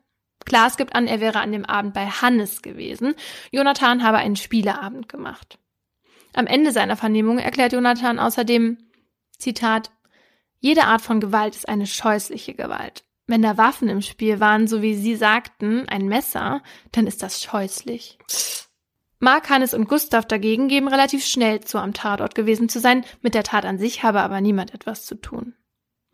Es wird den PolizistInnen schnell klar, dass sie sich selbst, aber auch ihre Kumpels nicht belasten wollen. Doch im Laufe weiterer Gespräche kommen immer mehr Details ans Licht. Die eigene Tatbeteiligung wird dabei von allen fünf Männern aber nur sehr zurückhaltend und beschönigend beschrieben. So erklärt Mark beispielsweise, er habe Philipp gar nicht festgehalten, damit Jonathan zustechen kann, sondern er habe versucht, die beiden zu trennen. Außerdem habe er nichts von einem Plan gewusst. Der einzige, der gleich von Anfang an kooperativ ist, ist Gustav, der Fahrer. Er war auch der einzige, der Philipp nicht gekannt und an dem Tattag keine Rauschmittelintus hatte. Vor allem durch seine Angaben wird das Bild der Tat mit der Zeit immer deutlicher. Und so kann die Staatsanwaltschaft letztendlich Anklage wegen versuchten Mordes gegen alle Beteiligten erheben. Der Prozess beginnt am 15. Juli 2019 vor der ersten großen Jugendkammer am Landgericht Heilbronn. Die fünf Angeklagten sollen die Tat gemeinsam geplant und durchgeführt haben. Initiiert habe Klaas die Idee, Philipp zu konfrontieren und ihn für seinen angeblichen Verrat zu bestrafen. Zusammen mit den anderen Angeklagten sei beschlossen worden, wie die Bestrafung auszusehen und wer dabei welche Rolle innehaben soll. Obwohl Jonathan nach der Tat im Auto gesagt habe, dass er Philipp über zehnmal mit dem Messer getroffen hat, habe niemand von den fünf Hilfe geholt. Und damit den Tod von Philipp in Kauf genommen. Dass Philipp nicht gestorben ist, grenze an ein Wunder. Philipp selbst sitzt an diesem Prozesstag als Nebenkläger im Saal und ist das lebendige Beweisstück. Die zwei vier Zentimeter langen Narben in seinem Gesicht sind deutlich zu sehen. Die Narbe auf der rechten Seite ist waagerecht, die auf der linken Seite nach unten abgeknickt. So sieht es aus, als würde Philipp dauerhaft schief grinsen, was ihm ein etwas gruseliges Aussehen verschafft. Die Narben, die nicht auf den ersten Blick zu sehen sind, entstellen seinen Rücken und seinen Bauch. Und weil die Stiche teilweise sehr tief gingen, hat er auch heute noch mit den Folgen zu kämpfen. So wurde Philipp insgesamt achtmal operiert und dabei ein künstlicher Darmausgang gelegt. Für Philipp besteht seit der Tat außerdem ein erhöhtes Risiko für einen Darmverschluss, weshalb er ganz bestimmte Nahrung zu sich nehmen muss. Seine ohnehin labile Psyche hat sich nach der Tat weiter verschlechtert. In den nächsten Prozesstagen sagen alle Angeklagten nacheinander aus. Und es bleibt dabei. Die jeweilige Beteiligung bei der Tat wird beschönigt und heruntergespielt. Trotzdem entschuldigt sich jeder Einzelne bei Philipp. Auch die Familie, die Philipp am Straßenrand gefunden hat, soll aussagen. Dadurch, dass sie die Erlebnisse in der Nacht vom 19. auf den 20. Januar noch nicht verarbeitet haben, ist ihnen eine Vernehmung im Sitzungssaal mit den Angeklagten allerdings nicht möglich. Daher wird eine Videovernehmung durchgeführt, in der sie erzählen, wie sie Philipp an diesem Tag vorgefunden haben und wie seine Verfassung war. Jörg und seine Frau fügen noch hinzu, dass sie sich lange in psychiatrischer Behandlung befunden haben, um mit dem Anblick des fast sterbenden Philipp und der Brutalität, die andere ihm zugefügt haben, umgehen zu können. Da alle bis auf Gustav bei der Tat unter Alkohol- und Drogeneinfluss standen, wird als nächstes ein psychiatrischer Gutachter geladen. Der erklärt zunächst, was die Angeklagten zu sich genommen haben wollen. Nach Angaben einiger müsste ihr Blutalkoholspiegel bei zwischen 6 und 8 Promille gelegen haben, was der Gutachter als unrealistisch einschätzt. Doch könne er nicht ausschließen, dass alle vier wegen des Alkohol- und Drogenkonsums erheblich eingeschränkt steuerungsfähig waren. Allerdings seien sie in ihrer Erkenntnis und Einsichtsfähigkeit voll schuldfähig. Sie wussten definitiv, dass, was sie taten, falsch war. Am letzten Prozesstag fordert der Staatsanwalt lebenslange Haft für alle Beteiligten. Die VerteidigerInnen hingegen sehen keinen Tötungsvorsatz gegeben. Das Urteil wird schließlich am 23. Oktober 2019 gesprochen. Alle fünf werden wegen gemeinschaftlichen versuchten heimtückischen Mordes aus niedrigen Beweggründen verurteilt. Heimtückisch war die Tat laut dem Vorsitzenden Richter, weil Philipp unter einem Vorwand in eine Falle gelockt worden war. Und das aus niedrigen Beweggründen. Denn die Täter waren verärgert und wollten Vergeltung für einen Verrat gegen einen von ihnen, von dem sie gar nicht sicher wussten. Daher bekommt Jonathan, der auf Philipp achtmal eingestochen hatte, 14 Jahre. Mark, der Philipp festgehalten hatte, 13,5 Jahre. Klaas, der Philipp in die Falle gelockt hatte, 12 Jahre. Gustav, der das Auto gefahren hatte, 7 Jahre. Und Hannes, 6 Jahre Haft. Bei Jonathan will sich die Kammer außerdem die Sicherungsverwahrung vorbehalten. Für alle außer Gustav wird die Unterbringung in einer Entziehungsanstalt angeordnet. Bei ihnen wurde die Strafe wegen der verminderten Schuldfähigkeit verringert. Und bei dem 19-jährigen Gustav wurde Jugendstrafrecht angewandt. Eine abscheuliche Tat sei es gewesen, so der Richter in seiner zweistündigen Begründung sichtlich bewegt. Philipps Leben sei zerstört. Doch Philipp bekommt jetzt jede Hilfe, die er braucht. Er wird wegen seiner psychischen Probleme in einer Klinik behandelt und macht beim Prozess und bei der Urteilsverkündung einen geordneten Eindruck. Außerdem ist Philipp heute drogenfrei. Also ich finde es irgendwie ja sehr optimistisch von Philipp, dass er sich bei diesem Treffen mit Klaas dann mit ins Auto gesetzt hat und mit den Leuten mitfährt, obwohl Klaas ja vorher schon hat durchblicken lassen, dass er davon Wind bekommen hat. Hm, ja. Also mir wäre da schon die Muffensausen gegangen, ja. Auf der anderen Seite sind die ja befreundet gewesen offenbar und wenn er irgendwie gesagt hat, ja, ne, wenn er den sogar umarmt hat und sagt, dann ist ja alles okay, dann und dann irgendjemand sagt, komm, wir gehen eine Friedenslein ziehen oder so. Ich weiß nicht, also ja, aber er hat's ja auch gesagt. Also die Wahrscheinlichkeit, dass die davon wussten, ist ja nicht, also war ja da. Ne? Mhm. Ich finde diese diesen Weg so furchtbar, den er da zurücklegen hat müssen. Ja. Also verletzt. Ich finde 1,6 Kilometer so schon echt viel, aber dann in diesem Zustand und es ist kalt und ich glaube, die Versuchung ist halt mega groß zu sagen, ich ruhe mich jetzt hier mal kurz aus. Ja. Und dann weißt du aber natürlich, dann ist eigentlich vorbei. Ne? Ja. Also, dass er das überlebt hat, dann auch mit 30,4 Grad. Also schon alleine diese Unterkühlung kann halt so schnell zum Tod führen, weil dann irgendwie das Herz mhm. aussetzen kann oder so. Also das ist echt ein Wunder, dass er das überlebt hat. Und auch dieses Horrorszenario, dass dir da so eine blutende Person entgegenläuft, mhm. wenn du mit dem Auto irgendwo lang fährst. Also das ist auch der Grund, warum ich so nachts diese Landstraßen mhm.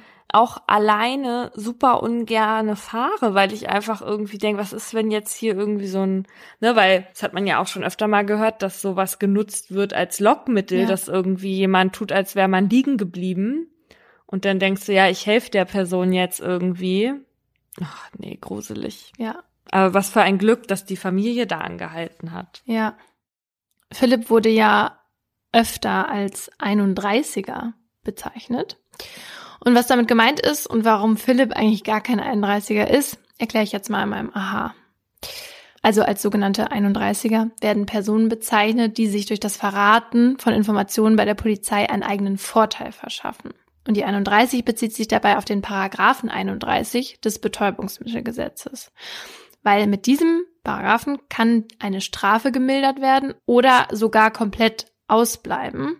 Und zwar dann, wenn der Täter oder die Täterin entweder freiwillig dazu beiträgt, dass eine Straftat, die irgendwie mit der Straftat, die die Person selbst begangen hat, in Zusammenhang steht, aufgedeckt wird oder wenn eine andere Straftat verhindert wird.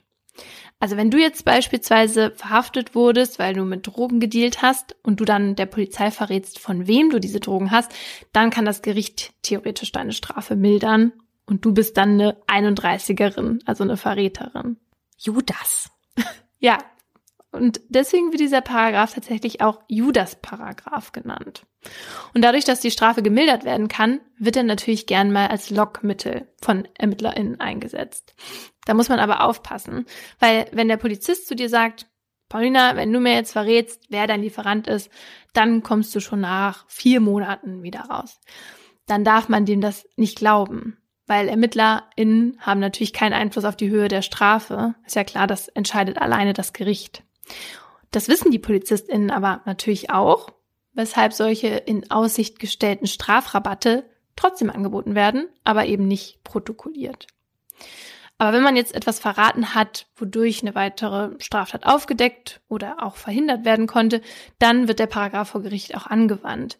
Dafür müssen die Infos aber halt auch einen gewissen Erkenntnisgewinn bringen. Also es reicht jetzt nicht, irgendwie nur einen Verdacht zu äußern, wodurch dann vielleicht ein Verbrechen aufgeklärt wird. Da muss man schon verraten, wer der Lieferant war oder MittäterInnen. Die Aufklärung oder Verhinderung anderer Verbrechen muss aber halt schnell passieren und zwar so schnell, dass das halt noch in der Verhandlung festzustellen ist, damit wirklich so ein Strafrabatt am Ende zustande kommt. Und so kann es dann dazu kommen, dass zum Beispiel eine Mindeststrafe von zwei Jahren für die unerlaubte Einfuhr von Betäubungsmitteln in nicht geringer Menge auf eine Mindeststrafe von sechs Monaten herabgesetzt wird. Und jemand, der sehr oft mit dem Paragraphen 31 zu tun hat, ist Strafverteidiger André Miegel. Und den kennt man vielleicht als Anwalt von Schwester Eva. Und der verteidigt eben viele Drogendelikte. Ich habe ihn gefragt, wie er zu dem Paragraphen steht. Ich halte den ähm, Paragraphen 31 BTMG für eigentlich mit das Schlimmste, was der Strafjustiz passieren konnte. Grund ist vor allen Dingen, weil durch den Paragraphen 31 so viel Bullshit im Gericht erzählt wird, das glaubt man gar nicht. Es ist ja so, der Beschuldigte darf erstmal lügen. Natürlich ist die Grenze der Lüge da, wo man jemanden falsch verdächtigt. Allerdings wird er darauf hingewiesen, dass wenn er aussagt, er eine Strafmilderung bekommt. Und jetzt ist es so, dass jemand im Knast sitzt in einer ganz, ganz extremen Ausnahmesituation und dann sagt man, pass mal auf, sag mir, wo das herkommt und dann kommst du raus. Und dann kann man sich doch die Motivation vorstellen, auch mal vielleicht etwas Falsches zu sagen. Ich wollte dann noch wissen, ob er seinen MandantInnen dann abraten würde, von diesem Paragraphen Gebrauch zu machen. Ja, würde ich. Ähm, ich muss natürlich vollumfänglich beraten und ich berate meine Mandanten auch immer dahingehend, dass es sein kann, dass wenn du jetzt was sagst, du aus der Haft kommst. Ähm, allerdings muss man ja auch so fair sein und sagen, pass mal auf, die Strafverschiebung oder die Strafmilderung, die ist nie garantiert. Das macht der Richter in der Hauptverhandlung. Und äh, man muss natürlich auch, und das finde ich ist nur fair, seine Mandanten darauf hinweisen, dass es auch möglicherweise zu Repressalien von draußen kommen kann, also außerhalb der Justiz. Und wenn man dann eine Familie hat, und ähm, Angehörige, Kinder, Frau hat, ähm, ist das natürlich eine Sache, die muss man auch noch erwägen. Und ähm, um diese Repressalien zu vermeiden, sollte man, ist auch ein Argument quasi, um zu schweigen, sagen wir es mal so.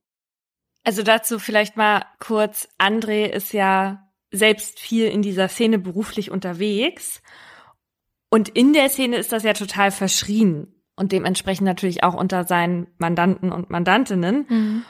Also, weil dann bist du halt auch da ein 31er und als das gebrandmarkt und dann kommt man bei den Leuten vielleicht nicht so gut mehr an, auch nicht, wenn man solche Leute verteidigt. Ne? Ich muss ganz ehrlich sagen, ich finde, dass der Paragraph schon seine Berechtigung hat. Es geht hier ja auch immer noch darum, kriminelle Machenschaften aufzudecken. Und allein aus Sicht der Strafverfolgung ist so ein Kronzeuge natürlich auch viel wert. Ja, und außerdem man muss sich ja auch mal vor Augen führen, dass diese ganzen Drogendelikte, dass das ein sogenanntes Kontrolldelikt ist. Das heißt, meistens kommen diese Straftaten nur zutage, weil die Polizei kontrolliert und sonst nicht. Und dieser Paragraph, und das ist ja ein Mittel, um zu kontrollieren, weil sie sonst halt nicht drankommen irgendwie. Und deswegen finde ich, macht das total Sinn. Ja, es ist irgendwie so ein bisschen Arbeitserleichterung für sie. Ja. Was ich noch auch so ein bisschen befremdlich finde, ist, dass in diesem Metier so oft, also so ein 31er, das ist ja für die was Unehrenhaftes. Ja. Aber in so einem Umfeld von Ehre zu sprechen, wo so viele unehrenhafte Dinge ja gemacht werden, mhm. da spielt dann falsche Loyalität oder Loyalität meinetwegen den falschen Personen gegenüber eine große Rolle. Mhm. Wir sprechen hier jetzt ja heute in der Folge hauptsächlich über die Drogen, die im Betäubungsmittelgesetz stehen. Und in diesem Betäubungsmittelgesetz sind verschiedene Drogen oder Drogeninhalte aufgeführt, die vor allem problematisch sind, gerade im Hinblick darauf, dass sie halt abhängig machen und gesundheitsgefährdend sind. Und da gibt's aber auch Unterschiede. Also es gibt Drogen, die dürfen weder verschrieben noch verabreicht werden, weil sie ganz übel sind, so wie LSD. Und dann gibt's aber welche, die dürfen sozusagen verarbeitet werden, aber nicht verschrieben oder an sich konsumiert werden, zum Beispiel Coca-Blätter. Und dann gibt's noch welche, die können mit Rezept verordnet werden, wie zum Beispiel Opium oder Tilidin. Und das ist super, dass die nur mit Rezept verordnet werden können dürfen, zumindest für äh, Laura und mich weil wir doch schon ja das ein oder andere Mal in Narkose gesetzt wurden im Krankenhaus. Und dann, wie, wie heißt das, was man da immer kriegt? Das, das, was Michael Jackson ja auch, Propofol. Ja. Und das spritzen die einem dann so schön in den Arm und dann wird der Arm ganz kalt. Und dann sagt eine Person mit im Raum, und jetzt mal runterzählen von zehn. Und bei der sieben, da reitet man dann schon mit einen Hörnern Richtung Lollipopland. Ja, ich muss aber ja sagen, hier in England kriegt man zum Beispiel auch Kopfschmerztabletten mit Codein drin. Und das wird wie Heroin ja auch aus Rohopium gewonnen. Und das haut dann schon ein bisschen rein. Und das ist ja auch das, was diese ganzen Rapper nehmen. Also halt in diesem Hustensaft. Hustensaft. Ja, also die, die holen sich dann halt so einen Hustensaft mit Codein drin. Der, also dieser Hustensaft ist, dafür braucht man schon ein Rezept. Und dann mischen die sich das aber mit Sprite und mit so Bonbons. Nein. Frag mich nicht, warum ich das jetzt weiß. Aber dann haben sie halt dieses Getränk ähm, und es nennt sich Purple Drank, weil es dann so lila wird, wenn du das so mischt. Weil ich habe jetzt eigentlich eher mir das vorgestellt, dass so heftige, dicke Typen mit so Goldkettchen und ihren Grills, dass die Mhm. sich dann den Hustensaft in dieses kleine Becherchen füllen, so wie man früher halt als Kind mit ordentlich Zucker drin und so und dann rein in den Kopf. Nee, aber äh, nee, aber wirklich so Lil Wayne ist süchtig danach, hat er auch schon offen ge- zugegeben und ganz viele Rapper, die spielen dann halt so damit auch in, in ihren Songs oder mit ihren Namen. Also es gibt zum Beispiel auch in Deutschland einen Rapper, der heißt Hustensaftjüngling. Und der singt dann die ganze Zeit von seinem Cough Syrup. Ja, die haben andere Namen dafür. Halt entweder Purple Drank Syrup oder halt irgendwelche coolen Namen natürlich. Take your Cough Syrup. Ich fühle mich wie so eine ganz alte. Ne? So, Wieso? wir haben keine Ahnung von diesen Leuten und wahrscheinlich muss man sowas aber wissen. Naja. Hustensaft Jüngling, da würde ich gerne mal einen Song von hören. Das Witzige an unserer Drogenpolitik ist ja, dass es nicht strafbar ist, wenn man Drogen konsumiert. Also wenn Laura sich jetzt eine Spritze setzt, dann ist das straffrei. Warum? Weil das eine eigenverantwortliche Selbstschädigung ist. Und eine ähnliche Situation kennen wir auch schon beim Suizid. Dahingegen ist aber alles drumherum strafbar. Also abgesehen von einigen Ausnahmen darf man eben Drogen, die im Betäubungsmittelgesetz aufgeführt sind, nicht besitzen oder sie herstellen oder damit handeln, anbauen, einführen, kaufen und so weiter. Und jetzt denkt man sich natürlich, ja, das ergibt ja aber wenig Sinn, wenn ich das konsumieren, aber nicht kaufen darf, weil wie soll ich es dann kriegen? Das ist deswegen so, sagt das Oberlandesgericht München im Jahr 2009, weil durch das Verbot des Besitzes die Weitergabe verhindert werden soll, weil die nämlich eine Gefahr für andere schafft. Und damit ist man dann halt nämlich raus aus dem Bereich, jetzt schädige ich hier nur mich selbst. Aber wie soll das jetzt gehen, Drogen zu konsumieren, ohne zumindest irgendwie im Besitz der Droge zeitweise zu sein? Also straffrei kaufen oder so, wissen wir jetzt, das kann man nicht. Aber wenn ich jetzt beispielsweise als Drittperson Laura was zum sofortigen Verbrauch gebe, also ich stelle mir jetzt vor, ich habe eine Spritze, ich zeige sie dir, du nickst schnell und ich spritz dir das dann sofort rein, dann hast du halt nie die Verfügungsgewalt über diese Droge und bist deswegen halt auch nur Konsumentin. Und in dem Fall würde Laura dann straffrei bleiben. Ich nicht. Oder wenn man jetzt zum Beispiel, ist wahrscheinlich jetzt eher eine Situation, die man eher in der Realität findet, wenn man in der Runde sitzt und einen Joint nur mitraucht. Das ist ein typisches Beispiel dafür, wo der Konsum straffrei bleiben würde. Natürlich nur, solange man sich danach nicht im Straßenverkehr beteiligt. Es gibt aber tatsächlich auch den Fall, dass von einer Strafverfolgung abgesehen werden kann, wenn kein öffentliches Interesse an einer Strafverfolgung besteht oder der Täter oder die Täterin die Betäubungsmittel lediglich zum Eigenverbrauch in ganz geringer Menge anbaut, erwirbt oder besitzt. Da kann man dann Glück haben, muss man aber natürlich nicht. Die Länge der Strafe hängt aber so ein bisschen von der Menge der Drogen ab, die man besitzt. Daniel aus meinem Fall wurde ja zum Beispiel zu einer Freiheitsstrafe von zwei Jahren und zehn Monaten verurteilt, ohne Bewährung, weil er eben diese nicht geringe Menge besessen hat. Und da kriegt man nicht unter einem Jahr. Jetzt muss man dazu sagen, das ist relativ human, wenn wir mal auf andere Länder schauen. In einigen Ländern droht dann nämlich sogar die Todesstrafe, wie ja zum Beispiel auch auf Bali, Oh Gott. was man vielleicht im ersten Moment gar nicht denkt, weil die ja sonst eigentlich so chili vanilli sind. Äh, aber erst kürzlich wurde da auch ein Schweizer, weil er 30 Gramm Cannabis besessen hat. Und der hatte dann aber Glück, der wurde nur, Glück in Anführungsstrichen, der wurde nur zu sechseinhalb Jahren Haft verurteilt. Man muss aber sagen, dass äh, Touristen eher Chancen haben, mit einer geringeren Strafe davon zu kommen als Einheimische. Ja, der Tourismus ist natürlich auch eine große Einnahmequelle. Die darf man nicht vergraulen. Ja.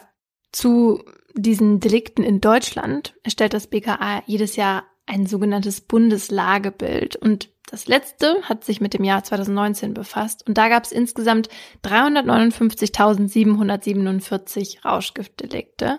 Und das sind durchschnittlich fast 1000 Delikte pro Tag. Dabei war die Nummer eins Droge mit Abstand Cannabis. Und dann weit, weit dahinter irgendwann Amphetamin, Kokain, Ecstasy, Heroin und als allerletztes Crystal. Und diese Drogen kommen aus ganz unterschiedlichen Teilen der Welt nach Deutschland. Beispielsweise das Opium, das man für die Heroinherstellung braucht. Das kommt hauptsächlich aus Afghanistan. Und der Grund, warum da so viel angebaut wird, ist, dass viele der Gebiete von den Taliban kontrolliert werden und die sind halt sozusagen die Hauptverdiener an dem Geschäft mit Opium. Das BKA geht davon aus, dass dort im Jahr 2019 bis zu 5300 Tonnen Rohopium exportiert wurde, woraus man dann bis zu 610 Tonnen Heroin herstellen konnte. Das Ganze in einem Wert von 26 Milliarden Euro. Oh. Also man merkt, wie lukrativ der Markt ist und genauso bei Kokain. Und das wird in Deutschland seit Jahren immer beliebter. Und das kommt aus südamerikanischen Ländern, halt der Heimat des Coca-Strauß, der halt auch nicht so einfach zu kultivieren ist wie jetzt zum Beispiel Cannabis. Deswegen findet man das jetzt hier nicht mhm. in unseren illegalen Indoor-Plantagen. Ja, genau. Aber das Cannabis kann man ganz gut in Deutschland anbauen. Das hat ja auch dein Fall gezeigt. In so Indoor-Plantagen oder auch auf Außenflächen. Ja, das machen ja auch mittlerweile Unternehmen richtig groß für medizinische Zwecke. Ja, aber es gibt auch so richtige Profi-Plantagen, die nichts mit medizinischen Zwecken zu tun haben. Zum Beispiel in Diepholz. Da wurde nämlich im Juli 2019 so eine Plantage mit 2200 Pflanzen gefunden. Und zwar nur, weil sich mehrere AnwohnerInnen über einen Marihuana-Geruch beschwert hatten. Die größte Menge an Cannabis kommt aber nicht aus Deutschland, sondern aus Marokko. Aber auch synthetische Drogen macht man hierzulande selber. 31 illegale Rauschgiftlabore hat man sicherstellen können 2019. Und da wurde in der Hälfte von denen Amphetamin hergestellt. Außerdem sehr viel Methamphetamin. Bei diesen Laboren ist es so, dass das meiste auch nur den Eigenbedarf deckt oder halt das nähere Umfeld. So die richtig großen Lieferungen, die kommen da aus der Niederlande. Kennst du das, wenn man am Flughafen seine Koffer in so Folie wickeln kann? Ja. Das wurde mir nämlich auf Bali auch angeboten. Und ähm, das haben ich und meine Freundin aber abgelehnt. Also für die, die das nicht kennen, da wird der Koffer in so Klarsichtfolie eingewrappt. Und mir war damals nicht so völlig klar, warum man das macht. Und meine Freundin meinte, das wäre, falls der Koffer irgendwie aufspringt. Und das ist ja auch ein Grund, und um Kratzer und so zu vermeiden. Aber halt der eigentliche Grund war uns damals nicht bewusst. Und deswegen haben wir das nicht mit unseren Koffern machen lassen und haben die dann am Flughafen an so einer Station abgegeben, wo Leute darauf aufpassen, für mehrere Stunden, weil wir danach nochmal zurück in die Stadt wollten. Ähm, und wie dumm im Nachhinein, weil irgendwann habe ich dann danach mal von einem Fall gehört, wo halt Drogen bei sowas in den Koffer geschmuggelt wurden. Und deswegen sind die natürlich auch gut. Also, dass dein Koffer davor geschützt ist irgendwie, dass da jemand einfach rangehen kann und da was reinlegen kann, ja. Ja, also ist meine Angst, die ich dann manchmal habe, dass mir da jemand noch was reingeschmuggelt hat, gar nicht so unbegründet. Also ist auf jeden Fall schon passiert. Das ist natürlich nur eine Art, wo man jetzt nicht so riesige Mengen mhm. schmuggeln kann. Also natürlich schon kiloweise, aber nicht so viel. Einfacher ist es, die Drogen in Containern auf Schiffen zu verstecken, die halt das Reiseziel der Drogen anpeilen, sowieso, und dann benutzt man das quasi mit.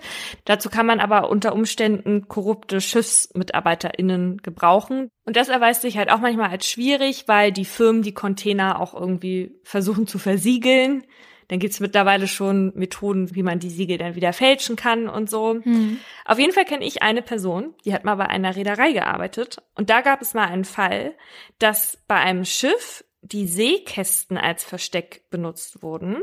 Und dazu brauchst du halt niemanden vom Schiff, weil diese Seekästen sich unterhalb des Schiffs befinden. Also das sind so Räume im Unterschiff. Und da machen sich vor Fahrtbeginn dann TaucherInnen dran zu schaffen. Mm. Die tauchen also dahin mit dem Zeug, verstecken das dann da drin und am Ankunftshafen holen andere TaucherInnen die dann da wieder raus. Und oben kriegt das quasi keiner mit. Und bei dem Schiff war das so, es hatte halt einen Stopp in einem deutschen Hafen gemacht und da wurde dann eine Inspektion gemacht und dabei wurden dann 40 Kilogramm Cannabis entdeckt. Und die Besetzung, hat mir meine Quelle berichtet, musste dann auch komplett zum Drogenscreening. Aber die waren halt auch alle negativ und die sind auch davon ausgegangen, dass die halt nichts mhm. damit zu mhm. tun haben, weil das eigentlich eher so, ne, also es ist so weit weg von denen. In der Regel wissen die übrigens auch gar nicht, was in diesen Containern drin ist. Äh, also die kontrollieren das ja auch nicht selbst, ne? Genau, und in so Container passt natürlich dann auch noch mal viel mehr rein.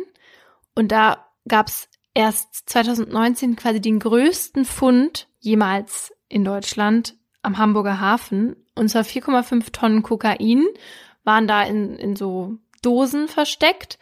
Und das, wo auch immer das hinging, hätte ungefähr eine Milliarde Euro gebracht. Oh.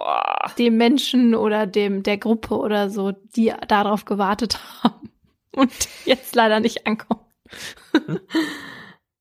Ja, das ist natürlich nicht so äh, wie bei manchen Online-Lieferanten, die wir so kennen ne? weil da kann jetzt immer mal was passieren mhm. auf so einem Weg.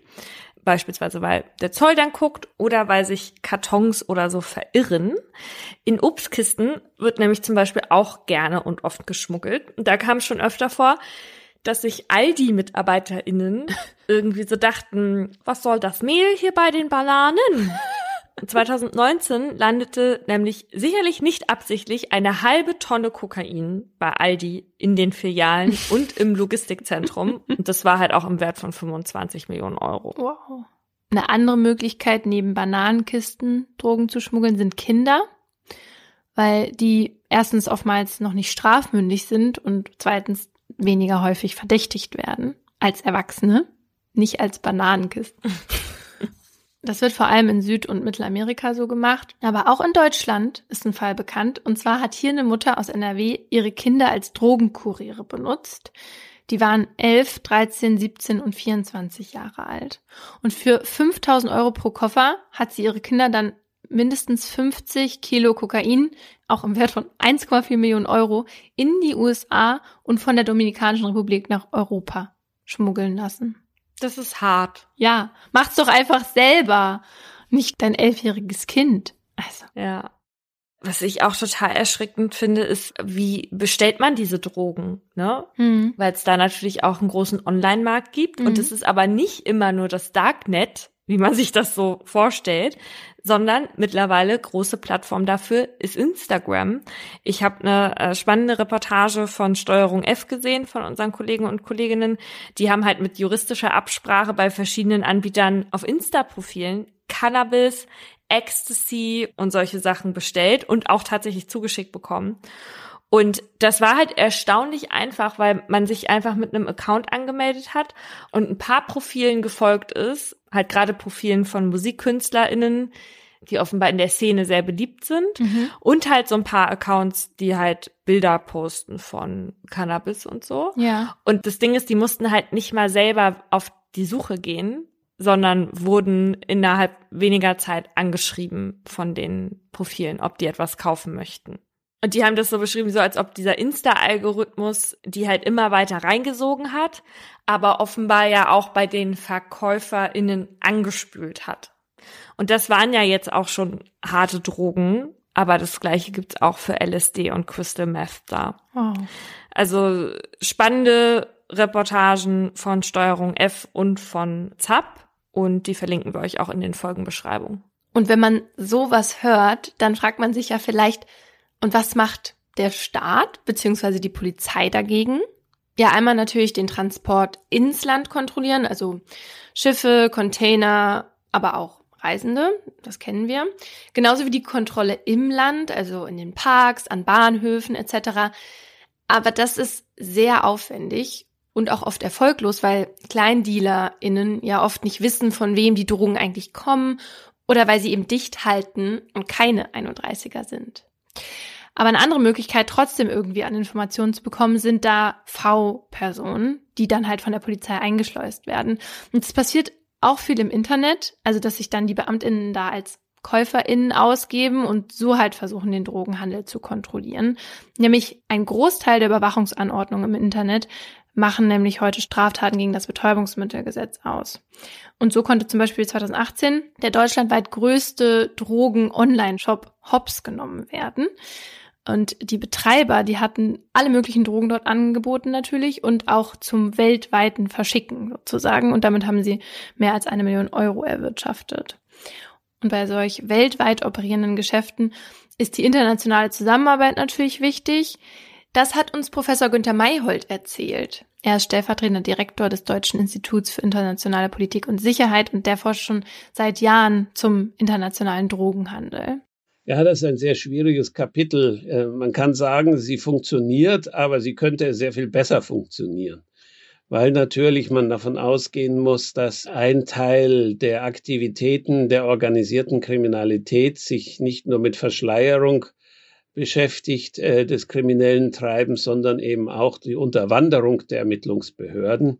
Also man versucht äh, Polizei, Zoll, Küstenschutzeinrichtungen immer stärker in das Gewerbe hineinzuziehen, indem man die geschlossenen Augen erkauft. Insofern muss auf die Integrität der Mitarbeiter bei der Polizei und bei den anderen Behörden äh, sehr geachtet werden. Aber die Korruption ist nur ein Problem, das angegangen werden muss, um die Drogenkriminalität effektiv zu bekämpfen. Professor Mayhold sagt, der Staat müsse eigentlich ganzheitlich an diese Sache rangehen. Wir müssen sicherstellen, dass der Zugang zu Betäubungsmitteln so kontrolliert ist, dass ein Missbrauch ausgeschlossen wird. Wir müssen denen, die äh, in diesen Kreislauf geraten sind, durch Gesundheitshilfe den Ausstieg ermöglichen. Und wir müssen zum Dritten kriminelle Strukturen ausschließen, weil die Erlöse fließen irgendwo hin, sei es in Immobilien, in Luxusautos, in Schmuck, in alle möglichen Bereiche und natürlich auch in Bestechungsgelder. Also hier sind äh, wirklich Verfahren angesagt, wo die verschiedenen Ermittlungsbehörden zusammenwirken müssen, wo sie vor allem koordiniert und international kooperieren tätig werden müssen. Und da hängt es halt, weil das halt immer auch noch vertrauliche Informationen sind, die die jeweiligen Behörden untereinander weitergeben müssen. So, und warum ist das so wichtig, dass es da einen Fortschritt in der Bekämpfung gibt? Also ich meine, in anderen Kulturen gehören Drogen ja unter anderem dazu. Und ähm, ja, hier in Deutschland gibt's ja auch eine große Bewegung, Cannabis zu legalisieren oder zu entkriminalisieren. Damit wollen wir uns jetzt gar nicht beschäftigen. Aber ich denke, es ist unstreitig, dass bei großem Konsum oder regelmäßigem Konsum oder Abhängigkeit von harten Drogen viele schlimme Sachen passieren können. Pillen können gepanscht sein oder man kann an einer Überdosis sterben. Das waren letztes Jahr 1581 Menschen und die häufigste Todesursache war da die Einnahme von Heroin und Morphin in Verbindung mit anderen Stoffen.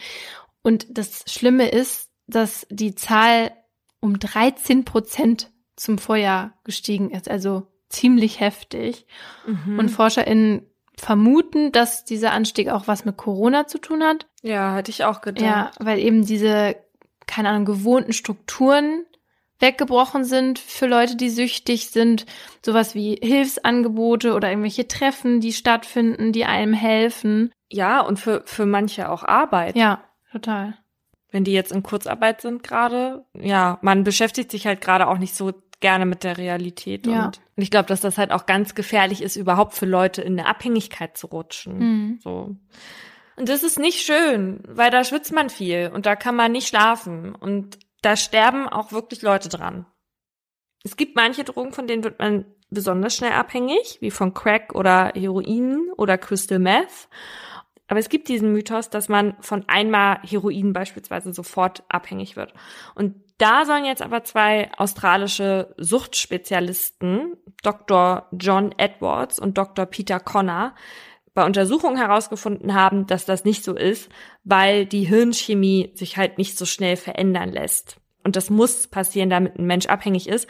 um eben diesen Menschen dann süchtig zu machen.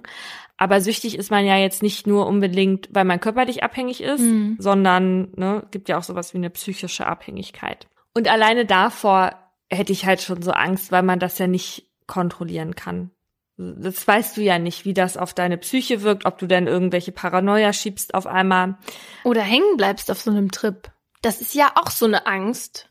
Also nicht besonders begründet, weil das nicht so oft passiert. Aber Wie hängen bleibst. ja, dass wenn man irgendwie LSD oder sowas nimmt, dass man dann sein Leben lang noch mit irgendwelchen Nachwirkungen davon zu kämpfen hat und dann ja richtige Probleme kriegt.